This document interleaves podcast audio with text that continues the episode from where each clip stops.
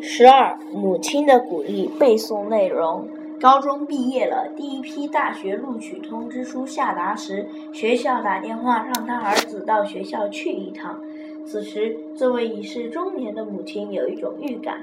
他儿子被第一批重点大学录取了，因为在报名时，他相信儿子能考取重点大学。儿子从学校回来了，并把一份印有清华大学招生办公室的特快专递交到母亲的手里。突然，儿子转身跑到自己的房间里大哭起来，边哭边说：“妈妈，我知道自己不是一个聪明的孩子，但是从小到大，你总是不断的给我鼓励。”你的鼓励成了我学习的动力。